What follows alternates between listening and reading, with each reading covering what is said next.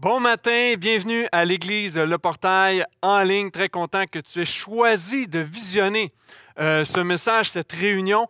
Et c'est peut-être une des premières fois euh, d'ailleurs que tu visionnes euh, un de nos vidéos à l'Église Le Portail. Bienvenue.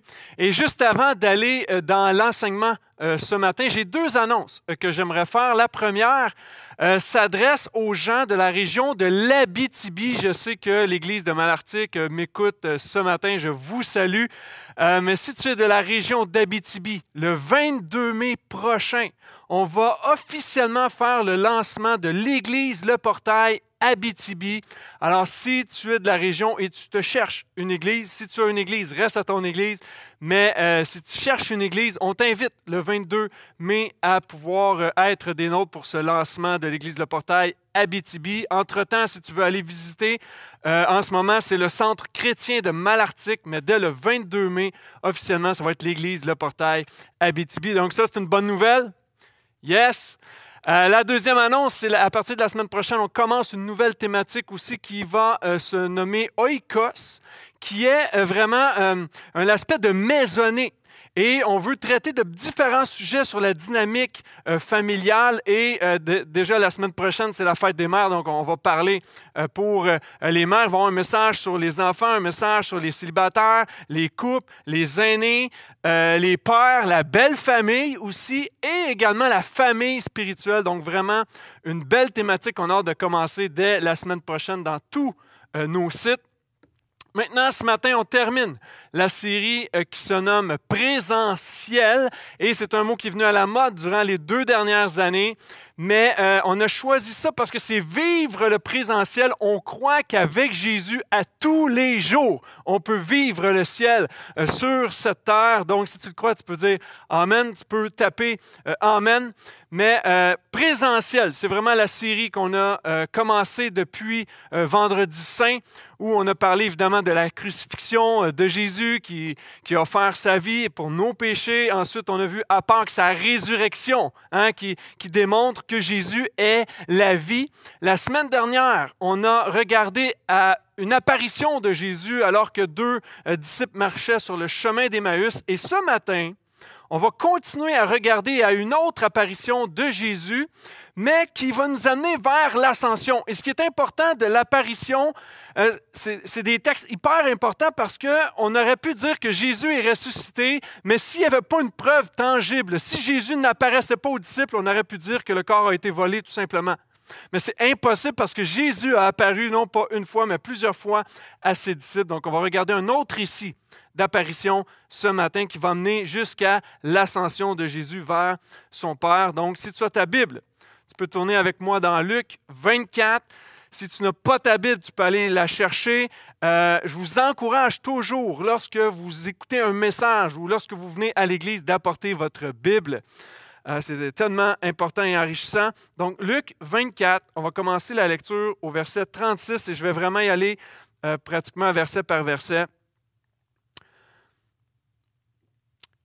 Et juste avant euh, de lire, je veux juste vous dire mon, thème, mon titre pour ce matin et pour ce dernier message de la série, les dernières volontés du Christ. Les dernières volontés du Christ. Juste avant qu'il reparte, il donne ses dernières volontés à ses disciples. Lorsque, euh, euh, bon, sur cette terre, on a tous nos dernières volontés et on le fait comment? Via un testament. On va laisser des, biens à notre famille, on peut laisser de l'argent. Et le, testament, le testament sert à savoir quelles étaient les dernières volontés de la personne avant euh, qu'elle meure. Et euh, même souvent, lorsque je fais des funérailles, je vais toujours demander à la famille, lorsque je la rencontre avant, d'après vous, qu'est-ce que la personne dirait si elle était parmi nous aujourd'hui? Et c'est intéressant toutes les réponses qui émergent euh, de ça. Et Jésus va nous donner ses dernières volontés dans ce texte de Luc 24, 36. Est-ce qu'on est prêt? Amen. All right. Donc, verset 36, voici ce que ça dit. Tandis qu'il parlait de la sorte, on parle des deux disciples qui étaient sur le chemin d'Emmaüs. Hein. Ils venaient d'avoir une visite de Jésus. Jésus a rompu le pain. Leurs yeux se sont ouverts. Puis, wow, il faut aller dire aux disciples qu'est-ce qu'on vient de vivre. Donc, pendant qu'il parlait de la sorte, lui-même, en parlant de Jésus, se présenta au milieu d'eux et leur dit La paix soit avec vous. Saisis de frayeur, et d'épouvante. Ils croyaient voir un esprit. Mais il leur dit, pourquoi êtes-vous troublés? Et pourquoi pareille pensée s'élève-t-elle dans vos cœurs? La première volonté de Jésus-Christ ici, il va dire, la paix soit avec vous. Sa première volonté, c'est de donner sa paix. Donner sa paix. Et lorsqu'on parle de euh, que la paix soit avec vous, dans la Bible, on le voit beaucoup comme des salutations. À plusieurs reprises, on va voir le mot paix pour une salutation. D'ailleurs, euh, pour les Juifs, on disait shalom. Et encore, des fois, des chrétiens vont dire shalom, en voulant dire que la paix soit avec toi. Euh, si on, regarde un peu plus à notre contexte ici, on va dire ben, que Dieu te bénisse, ou soit béni mon frère, soit béni ma soeur, ou va en paix, sois en paix. Et c'est une forme de salutation. Et même dans notre monde, on a une certaine salutation pour la paix lorsque quelqu'un décède, on va dire qu'il puisse reposer en paix. Mais qu'est-ce que la paix? La véritable paix. Jésus a dit, je vous donne ma paix, non pas comme le monde la donne. Alors, il y a une paix différente. On peut se faire offrir une paix, mais qui est complètement différente de ce que Jésus offre. Et la paix selon le monde. Si on regarde pour une paix personnelle, hein, des fois on va dire Ah, là, là, je vais pouvoir dormir la tête tranquille. Hein, comme si, là, enfin, le, souci est passé, tout est réglé, on peut dormir tranquille. Et ça, c'est une sorte de paix. D'autres fois, on va dire à, des personnes Hey, fiche-moi la paix. ça peut être une sorte de paix aussi. Fiche-moi la paix. Euh, il y a aussi, euh, des, fois, tu peux être. Euh, euh, soit en médiation où tu consultes un thérapeute, quelque chose, tu as des difficultés dans ton couple, ou des fois des amis peuvent te conseiller, tu sais, je pense que ça serait bon que tu puisses prendre un, petit temps euh, à part pour toi, puis de, de retrouver ta paix. Mais la Bible nous enseigne à aller à la réconciliation, à la restauration. Quelle sorte de paix on nous offre? Et lorsque tu peux être bien angoissé ou tu vis des, moments difficiles, de la souffrance, des épreuves, tu vas consulter, on peut même euh, te donner certaines prescriptions, des fois dans les médicaments, qui, peuvent être une bonne chose, mais des fois c'est juste pour essayer de cacher, de camoufler quelque chose qui est à l'intérieur de toi. Tu as besoin d'une paix intérieure, mais juste pour euh, un peu euh, rendre un, un analgésique un peu sur ton âme, on va te donner une prescription et on te dit, garde, tu vas être en paix. Mais qu'est-ce que la paix, la véritable paix? On regarde dans ce monde, on va dire, lorsqu'il n'y aura plus de guerre, on va être en paix. Lorsqu'il n'y aura plus de famine, on va être en paix. Lorsqu'il n'y aura plus de souffrance, ça va être la paix. Mais il peut ne plus y avoir de guerre, plus de famine, plus de souffrance, mais à l'intérieur, tu peux souffrir. Il n'y a peut-être pas la guerre à l'extérieur, mais il peut y avoir la guerre à l'intérieur. Lorsque Jésus dit, je vous donne ma paix, quelle sorte de paix il parlait? J'y arrive. La paix de Dieu. La paix qu'il donne, c'est la paix de Dieu, la paix spirituelle. On regarde dans, le Nouveau Testament à plusieurs endroits, lorsqu'on parle de paix, euh, dès le début, lorsque Jésus naît, on va dire, ô toi, euh, Bethléem, euh, euh, paix parmi les, euh, parmi les hommes, paix sur la terre parmi les hommes. Pourquoi? Parce que Jésus est venu et Jésus est le salut. Siméon, lorsqu'il a vu Jésus, il dit, Wow, maintenant, mes yeux ont vu ton salut, je peux partir en paix. Euh, d'autres moments, il y a des, femmes qui viennent voir Jésus, euh, euh, elles sont malades et Jésus va dire, femme, ta foi t'a guéri, va en paix. À chaque fois, c'est relié au salut, à une œuvre profonde de Jésus dans les cœurs ou, dans, ou sur le corps. Et lorsqu'il va arriver à Jérusalem, juste avant sa crucifixion, il va dire à Jérusalem, tu n'as pas su trouver la paix ici. Alors que la paix marchait dans tes rues, tu n'as pas su trouver la paix, tu avais le focus ailleurs. Maintenant, ce matin, je te pose une question.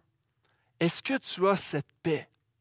La paix que tu sais que tu es enfant de Dieu parce que tu as placé ta foi en Jésus-Christ, l'œuvre qu'il a accomplie pour toi, qui a pris ton, péché pour toi. Il a payé à ta place, qui nous donne une paix inexplicable. Est-ce que tu as cette paix? Les disciples devant, la, devant ce que Jésus a dit, que la paix soit avec vous, wow, ils ont été effrayés. C'est comme, ça se peut pas. comment ça que euh, Jésus est là? Il était effrayé, il était épouvanté. Il faut dire qu'il était émotionnellement instable. Il faut se rappeler les, trois euh, passages précédents, les trois messages précédents, au début, euh, au, tombeau, on voit les femmes sont perplexes. Comment ça, Jésus n'est plus là? Et là, il y, a deux anges qui vont leur dire, Jésus est ressuscité. OK, elles vont le dire aux onze. Puis là, les onze vont dire, ben, c'est un conte de fées. Ils, se mettent à rire des femmes. Donc, ils sont tout mélangés. Ensuite, Jésus apparaît, encore une fois, aux disciples sur le chemin d'Emmaüs, et ces deux disciples sont incrédules. Et là, Jésus arrive, il dit que la paix soit avec vous, puis ils pensent voir un esprit. Ils sont vraiment émotionnellement instables. Ils ne peuvent pas voir où est la paix dans tout ça. Et Jésus va dire, pourquoi êtes-vous troublés? Pourquoi avez-vous des pareilles pensées dans vos cœurs? Vous ne réalisez pas encore que c'est moi la paix. Je vous ai communiqué ma paix, je suis la paix. Et là, je me présente au milieu de vous pour dire, regardez, c'est moi-même, je suis là pour vous rassurer que je suis votre paix. Et ce matin, si tu n'as pas la paix dans ton cœur, si tu sens que... Parce que la Bible va dire aussi, que la paix de Dieu, qui surpasse toute intelligence, garde nos cœurs et nos pensées en Jésus. Il est possible que tu n'aies pas la paix. Tu, te sens euh, tiraillé à gauche, à droite, tu vis des épreuves, puis tu ne sais pas où regarder, tu as perdu un peu la tête, tu as perdu un peu la raison. Tu essaies de plein de façons, puis toujours vide en dedans. Je veux juste te dire, Jésus a dit, je vous donne ma paix. Croyez en moi, vous allez avoir ma paix. Je continue. Verset 39. Voyez mes mains et mes pieds, c'est bien moi. Touchez-moi et voyez, un esprit n'a ni chair ni os. Comme vous voyez que j'ai. En disant cela, il leur montra ses mains et ses pieds. Comme dans leur joie, ils ne croyaient point encore et qu'ils étaient dans l'étonnement, il leur dit, Avez-vous ici quelque chose à manger? Ils lui présentèrent du poisson rôti et un rayon de miel. Il en prit et il mangea devant eux. La deuxième volonté de Christ, c'est ceci, croire en sa résurrection. Il veut que tu crois en sa résurrection ce matin. Il va dire, voyez, c'est bien moi. Venez me toucher. Vous allez voir mes mains, mes pieds. C'est moi. Et les disciples avaient de la misère à concevoir. Pourtant, Jésus était exactement le même. Mais pour eux, c'est comme, OK, pincez-moi quelqu'un, là, parce que j'ai l'impression que c'est pas vrai tout ça. Il n'était plus là, Jésus. Comment ça, il est là tout à coup? Pincez-moi, je dois rêver. leur image à eux, la dernière image qu'ils ont eue, c'est qu'ils ont pris Jésus, ils l'ont pris comme un malfaiteur, ils l'ont martyrisé, il était ensanglanté partout, ils l'ont même crucifié, puis là, wow, Jésus, il n'y a plus de traces, il n'y a plus de sang sur lui. Qu'est-ce qui s'est passé? C'est plus le même. Hein, c'est comme lorsqu'on va voir quelqu'un, puis ça fait longtemps qu'on n'a pas vu, c'est comme Oh, wow, t'as donc bien changé. Mais ici, Jésus est le même. Et il va leur montrer ses mains, ses pieds pour dire Regardez, les trous sont là. Les trous sont là.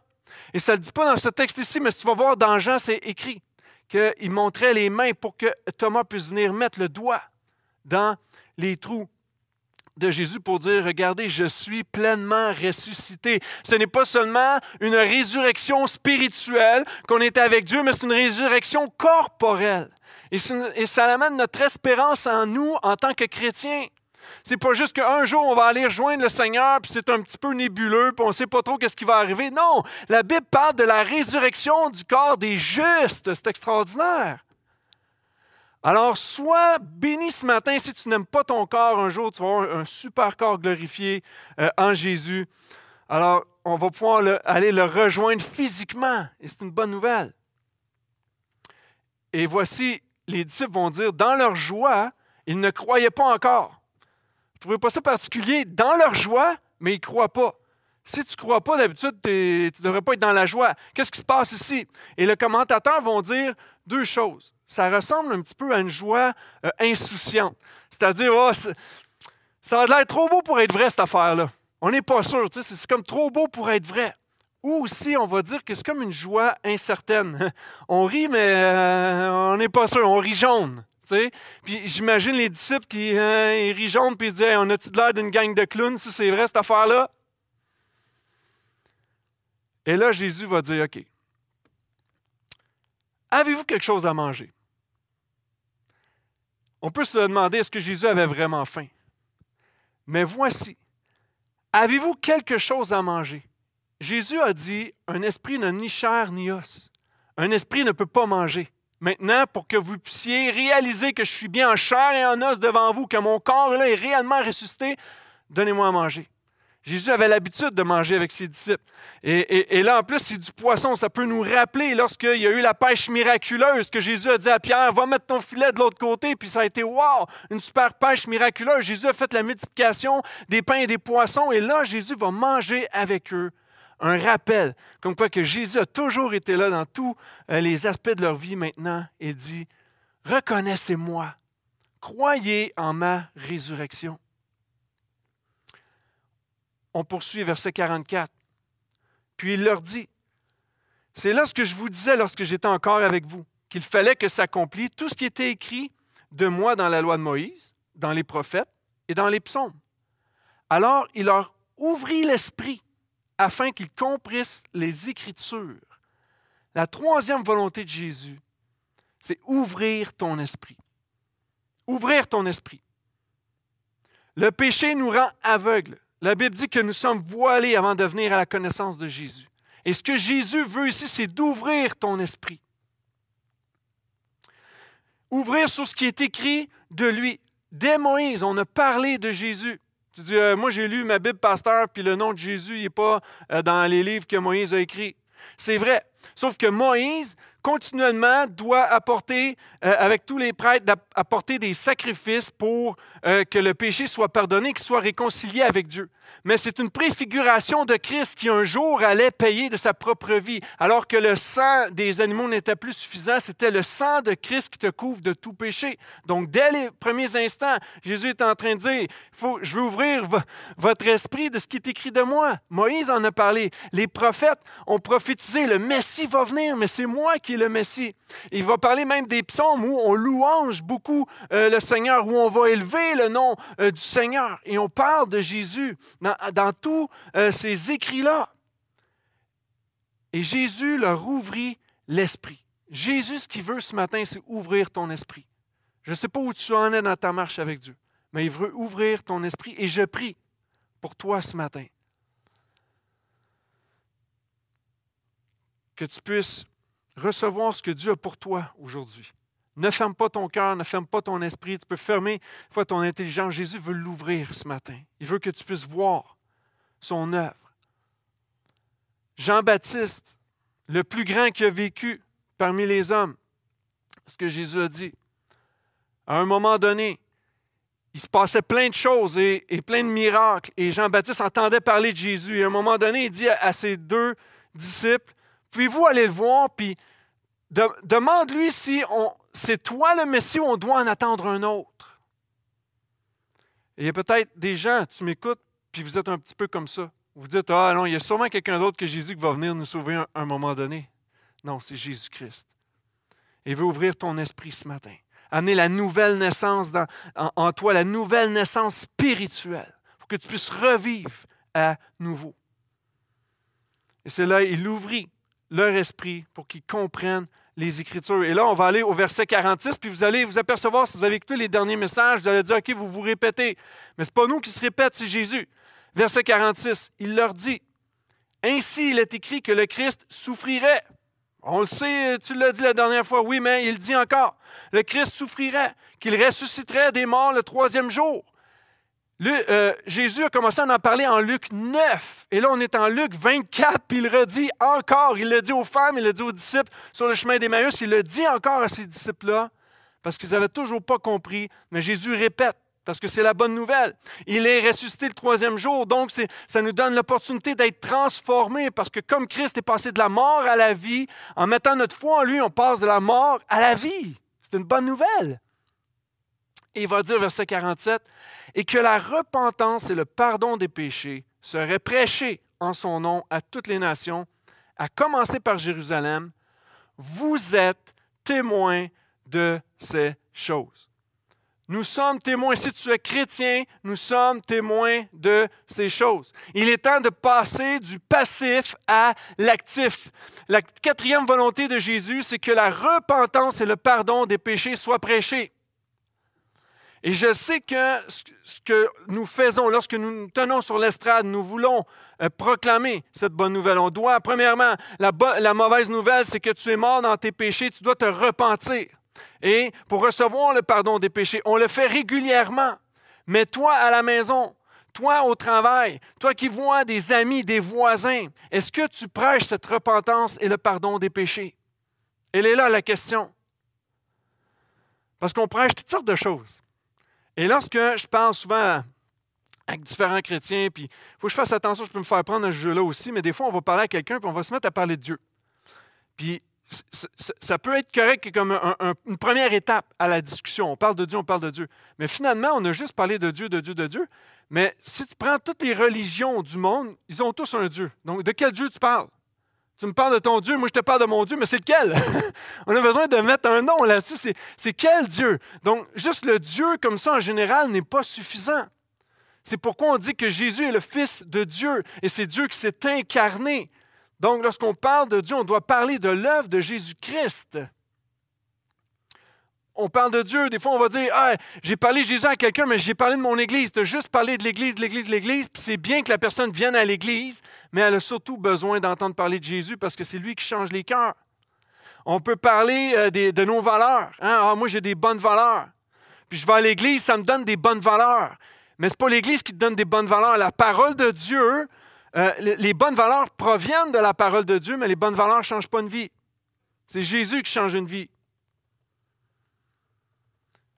Tu parles avec quelqu'un, puis on va dire, c'est quoi vous autres la différence? Euh, si je prends le, cliché entre catholique et évangélique, c'est quoi la différence? Et là, on, se donne beaucoup de peine à parler des différences, tout ça, puis finalement, on peut être en désaccord, mais ah, non, non, mais ah, ben, moi c'est meilleur, ou toi c'est, toi, c'est meilleur. Ou... Et là, on, regarde les différences alors que c'est, c'est, c'est une discussion qui mène à rien. Est-ce qu'on peut en arriver à la bonne nouvelle de Jésus? Où il y a un événement qui s'en vient, puis hey, viens à mon événement, puis on veut les attirer à l'Église. Et encore une fois, c'est bien d'inviter des gens à l'Église, mais ce n'est pas ça l'évangélisation première. Partout dans la Bible, on a parlé de repentance. C'est quoi la repentance? C'est un virement à 180 degrés. Tu t'en vas dans une direction, puis à un moment donné, si tu sais qu'il y a un précipice en bas, il va falloir que tu avertisses la personne Hey, fais attention, tu vas tomber, il y a un précipice. Et là, c'est comme, wow, hey, c'est vrai, merci. Puis là, tu te retournes, puis tu continues ton chemin de l'autre côté. C'est ça la repentance, savoir qu'on s'en va directement à la mort. Et euh, tout à coup, euh, on, se rend compte que notre péché nous conduit là. Et là, on change de direction. Il y a une repentance, un, un changement complètement de direction, 180 degrés. Et dans la Bible, le premier message est sur la repentance. Tu prends Moïse, il a prié, il a amené, euh, euh, il a parlé au peuple pour dire revenez à Dieu. Vous êtes loin de Dieu. Revenez, sa colère va être sur vous. Revenez. Les prophètes euh, ont dit aussi revenez parce que finalement, il y a eu la déportation parce que le peuple était entêté, mais les prophètes passaient leur temps à dire Repentez-vous, revenez. Jean-Baptiste, son message, c'était quoi? Repentez-vous et produisez du fruit digne de la repentance. Jésus, la même chose. Son premier message, c'était Repentez-vous, repentez-vous quand le royaume des cieux s'est approché. Les apôtres ont fait quoi dans le livre des Actes? Les, gens voyaient que, wow, ils louaient Dieu, puis tout à coup, hey, qu'est-ce qu'il faut faire, mes frères? Qu'est-ce qu'il faut faire, les apôtres, pour euh, être sauvés? L'apôtre Pierre a dit, changez radicalement, repentez-vous. C'est le message central de la Bible, la repentance pour recevoir le pardon des péchés. On aime recevoir le pardon des péchés. Hein? On aimerait ça que tout le monde excuse nos erreurs, que tout le monde efface tout, mais laissez-moi vivre ma vie comme je veux. Ça ne marche pas. Le pardon est donné à ceux qui se sont repentis de leurs péchés. Et vous savez, le mot péché, c'est manquer la cible. Et le péché, c'est lourd. Jésus a porté nos péchés. C'était lourd. Mais il le fait par amour. Mais imagine-toi, tu as une charge. Tu as une valise dans les mains, puis elle est lourde. Puis là, les gens le voient, puis hey, laisse-moi t'aider. Tu dis non, non, non, c'est bon. Donne-moi ton autre sac à la place. Je vais être plus équilibré. Mais qu'est-ce que tu ne t'aperçois pas, c'est que tu as encore plus de poids dans les mains. Et, là, tu, vas marcher, marcher, puis à un moment donné, tu as juste hâte d'arriver à destination. Puis c'est comme, oh, vite, il faut que je le dépose. Puis, ah, quand tu l'as déposé, quel soulagement. Le poids est enlevé. C'est ce que Jésus est venu faire. Parce qu'il est allé à la croix. Il a vu le poids que tu avais sur toi, le poids des péchés que tu essaies de t'en sortir par toi-même, mais tu n'y arrives pas. Tu dis non, non, c'est beau, je suis capable. Je vais en porter encore plus. Puis finalement, quand ça lâche, tu es content, il y a un soulagement. Mais c'est ce que Jésus est venu prendre. Tout ton péché, te retirer tout ce poids qui est sur toi pour que tu sois soulagé, que tu reçoives sa paix, comme je parlais tout à l'heure. On doit proclamer, prêcher la repentance et le pardon des péchés. Et le texte dit en son nom. Au nom de qui? Au nom de Jésus. Je peux donner n'importe quel autre nom, ça ne marchera pas. Parce que la Bible dit qu'il n'y a aucun autre nom dans lequel nous pouvons être sauvés, sinon celui de Jésus-Christ. C'est seulement Jésus. Si tu regardes toutes les religions qui existent, il y a seulement Jésus qui a payé le prix pour toi. Je te défie de regarder partout. Tu ne trouveras pas une autre personne qui a porté ton péché, qui est mort à ta place, qui a porté ta condamnation à ta place pour que tu puisses vivre aujourd'hui. On continue. Verset 49. Et voici, j'enverrai sur vous ce que mon Père a promis. Mais vous, restez dans la ville jusqu'à ce que vous soyez revêtus de la puissance d'en haut.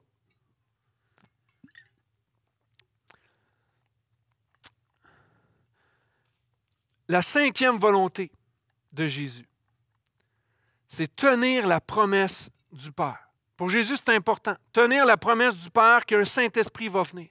On a tous vécu un moment où des promesses n'ont pas été tenues. Peut-être que tu n'as pas tenu des promesses. Ça m'est arrivé assurément de ne pas avoir tenu des promesses. Mais lorsque quelqu'un nous fait promesse d'un voyage, par exemple, puis tu ne le fais pas, ça fait mal, pareil, ça, ça te dérange, ça vient te chercher. Si quelqu'un te dit Je vais t'offrir telle chose à ta fête, puis tu ne l'as pas. Tu, peux développer une certaine amertume, une, certaine euh, colère. Tu peux avoir fait une promesse pour ton mariage et aujourd'hui la promesse a été brisée. Tu peux faire une promesse d'engagement et tu ne tiens pas tes engagements de toutes sortes, que ce soit au travail ou ailleurs. Les promesses non tenues, on est bon là-dedans. Pourquoi? Parce que nous sommes pécheurs. On, va toujours faillir. On, essaie de faire de beaux vieux pieux, mais on n'y arrivera jamais. Mais Jésus, par contre, il dit, moi, je tiens à ce que la promesse du Père vienne jusqu'à vous. Il dit, j'enverrai sur vous ce que mon Père a promis le Saint-Esprit. Pourquoi il va l'envoyer? Jésus a dit à ses disciples à un moment donné, c'est mieux les gars que je m'en aille. OK? C'est mieux que je m'en aille. Vous allez faire des choses encore plus grandes. Pourquoi? Parce que le Saint-Esprit va habiter en vous et dans chaque croyant. Donc l'œuvre de Dieu va se multiplier, va être exponentielle. C'est mieux que je m'en aille. Et en plus, le Saint-Esprit, il va être votre défenseur. Le Saint-Esprit va être votre consolateur. Le, Saint-Esprit est celui qui va vous guider dans toute la vérité. Qu'est-ce que tu veux de mieux? tu veux rien de mieux que ça? Le Saint-Esprit va te guider dans toute la vérité. La Bible dit que le Saint-Esprit est celui qui convainc de péché. Il convainc de justice, il convainc de jugement. C'est le Saint-Esprit qui te dirige. Maintenant, il dit, je vais vous envoyer ce Saint-Esprit. Il va dire, restez, restez, allez pas trop vite. Personne n'aime ça attendre. Hein? On veut que les choses aillent vite. C'est comme, donne-moi tout de suite mes affaires pour que j'y aille. Mais il va dire, non, non, attendez. Et pourquoi Jésus va dire d'attendre? Tout simplement parce qu'ils ne sont pas encore équipés. Ils ont besoin du Saint-Esprit parce que c'est une puissance qui vient d'en haut que le texte va nous dire. Si tu penses que le 5G est puissant, tu n'as rien vu. Le Saint-Esprit est encore plus puissant que le 5G. Mais il va dire, restez, attendez, vous n'êtes pas encore équipés. Et là, lorsque tu regardes les écrits, Luc et Actes, c'est le même auteur, c'est Luc qui l'a écrit. Et tu vas voir l'accomplissement de cette promesse dans Acte 2, alors qu'ils sont tous réunis ensemble et qu'ils sont dans la prière. Le Saint-Esprit va venir.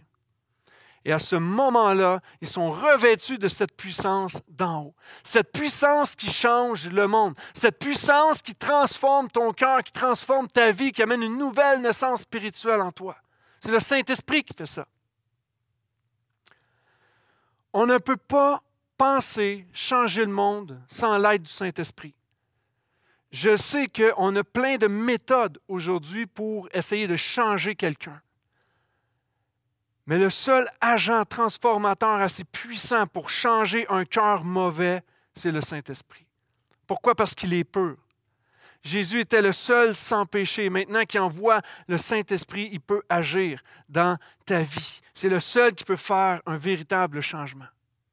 Si tu essaies de changer ta vie, ça ne veut pas dire qu'il n'y aura pas d'amélioration, mais il n'y aura pas de transformation complète dans ta vie sans le Saint-Esprit. Et c'est voué à l'échec. Mais Jésus a dit, je vais vous envoyer le Saint-Esprit. Maintenant, verset 50. Il les conduisit jusque vers Béthanie, et ayant levé les mains, il les bénit. La sixième volonté du Seigneur, c'est accorder sa bénédiction. C'est ce qu'il veut pour toi. Accorder sa bénédiction. Il va les conduire de un, ça veut dire que tu ne seras jamais seul. Ça, c'est extraordinaire. Moi, ça me réconforte. À tous les moments de ma vie, je ne suis jamais seul. Euh, Jésus me conduit là où il veut. Et en plus, il met ses mains de bénédiction. Il lève les mains puis il bénit. Et dans la Bible, lorsque tu regardes, euh, lorsque les, patriarches, par exemple, comme Jacob, euh, pouvaient imposer les mains, c'était dans un but d'avoir, de, de demander la faveur divine sur l'individu. Et ce que Jésus fait ici, il est béni pour dire la faveur de Dieu est avec vous. Et là, je sais qu'il y a plein de chrétiens qui aiment la bénédiction, puis ah amène-la la bénédiction, puis tu cherches la bénédiction, puis tu vas tout faire pour avoir la bénédiction. Sache que c'est Jésus qui a amené la bénédiction sur toi. Lorsque tu places ta foi en lui, déjà Jésus t'accorde sa bénédiction. Tu as la faveur divine sur ta vie. Et ce n'est pas pour accomplir ton plan, c'est pour accomplir son plan. Voilà la grosse différence. Lorsque quelqu'un veut recevoir la bénédiction, souvent c'est pour être plus riche, puis c'est pour être plus en santé, puis euh, finalement c'est juste centré sur toi. Ce n'est pas la bénédiction de Dieu, ça. C'est toujours pour accomplir son plan. Il les a bénis et voici ce qu'il prend place. Pendant qu'il les bénissait, il se sépara d'eux et fut enlevé au ciel. Pourquoi ça, ça se passe? Ici, on voit l'ascension de Jésus et euh, la septième volonté de Christ, c'est pour nous préparer une place. Jésus l'a dit. Lorsqu'il parlait avec ses disciples, il dit, quand je vais m'en aller, je vais aller vous préparer une place. C'est extraordinaire. Lorsqu'un bébé vient au monde, hein, tous ceux qui sont parents, vous savez de, quoi je parle. Le bébé s'en vient ou euh, votre femme est à l'hôpital, puis vous assurez que la chambre du bébé est prête. Quand le bébé va arriver, là, on va le cajoler, on, va l'emmailloter au complet, puis on va en prendre soin. Mais oh, il y, a, tout son beau petit royaume, juste pour lui, le bébé, une belle place qui est préparée.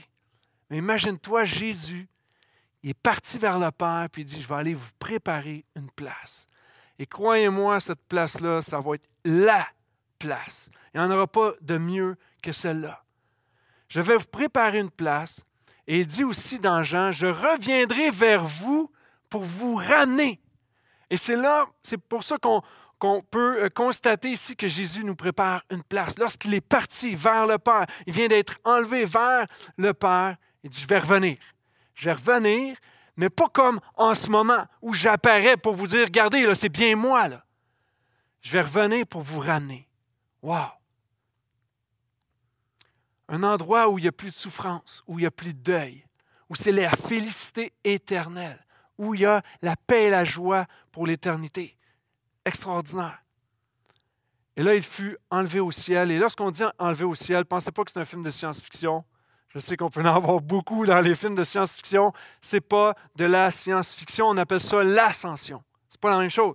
Et l'ascension, voici, puis j'aurais pu en nommer plusieurs autres, mais je vais en nommer six.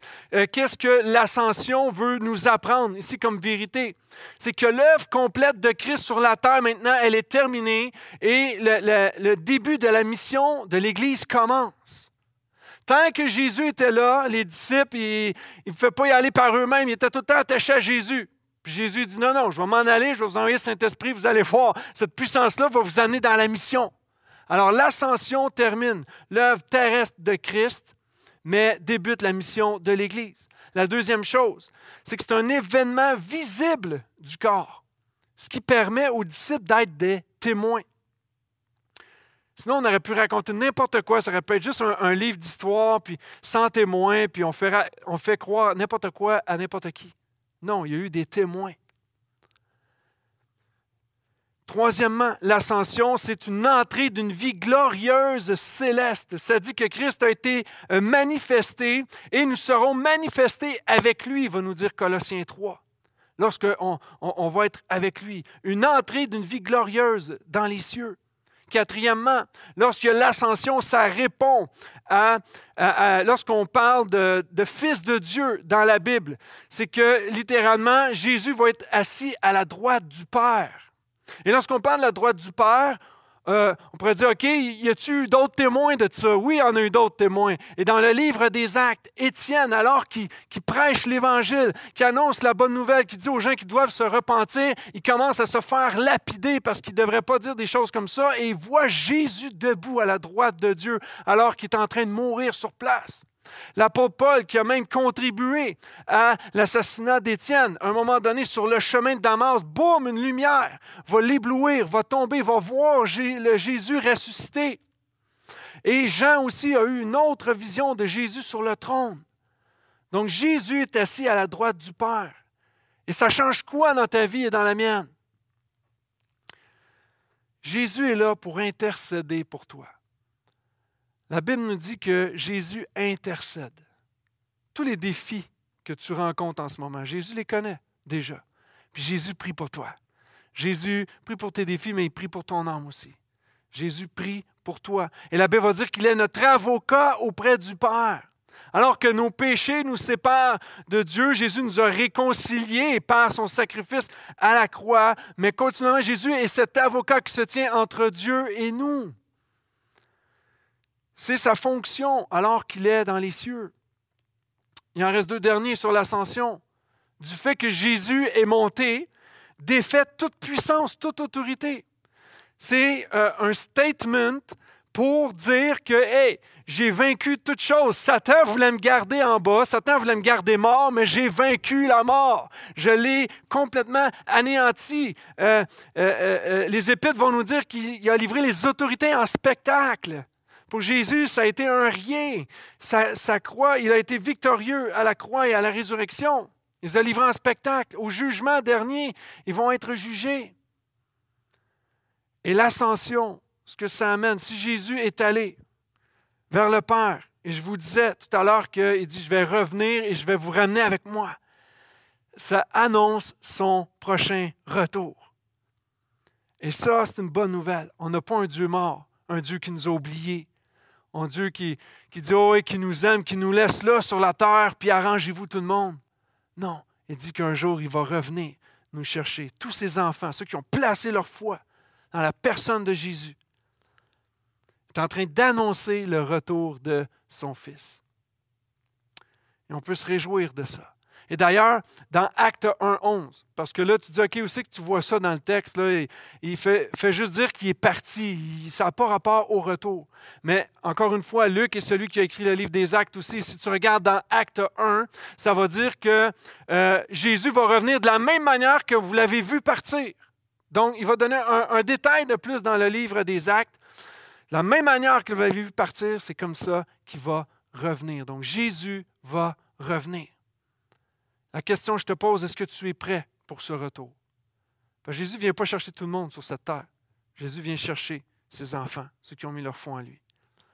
Et en conclusion, versets 52-53, pour eux, après l'avoir adoré, ils retournèrent à Jérusalem avec une grande joie et ils étaient continuellement dans le temple, louant et bénissant Dieu. La dernière volonté du Seigneur, c'était l'adoration de son peuple. Face à cette œuvre grandiose, son désir, c'est un peuple qui l'adore. Ça dit, après l'avoir adoré, lorsque tu es témoin d'un miracle comme celui-là, ta réaction devrait juste être en adoration. L'Apocalypse, les anges chantent Saint, Saint, Saint est le Seigneur. À lui soit la gloire pour toujours, à jamais. Il est digne de recevoir toute louange, toute gloire. Je crois que lorsqu'on regarde à l'œuvre de Jésus, on devrait vouloir se mettre à genoux dans l'adoration pour un Dieu si grand.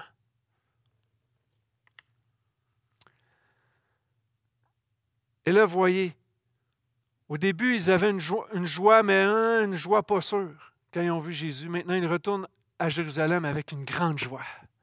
Une grande joie, parce qu'ils savent maintenant avec certitude que le Jésus qui s'est présenté à eux, c'est le vrai Jésus, c'est le Jésus qui est vivant et c'est le Jésus qui leur prépare une place. Ils ont une joie pour leur salut, que ce n'est pas en vain. Ils ont une joie parce que euh, euh, Jésus a dit qu'il allait envoyer euh, le Saint-Esprit comme il l'avait promis. Puis c'est comme, OK, on a une joie pour ça. Ils ont une joie parce que Jésus revient.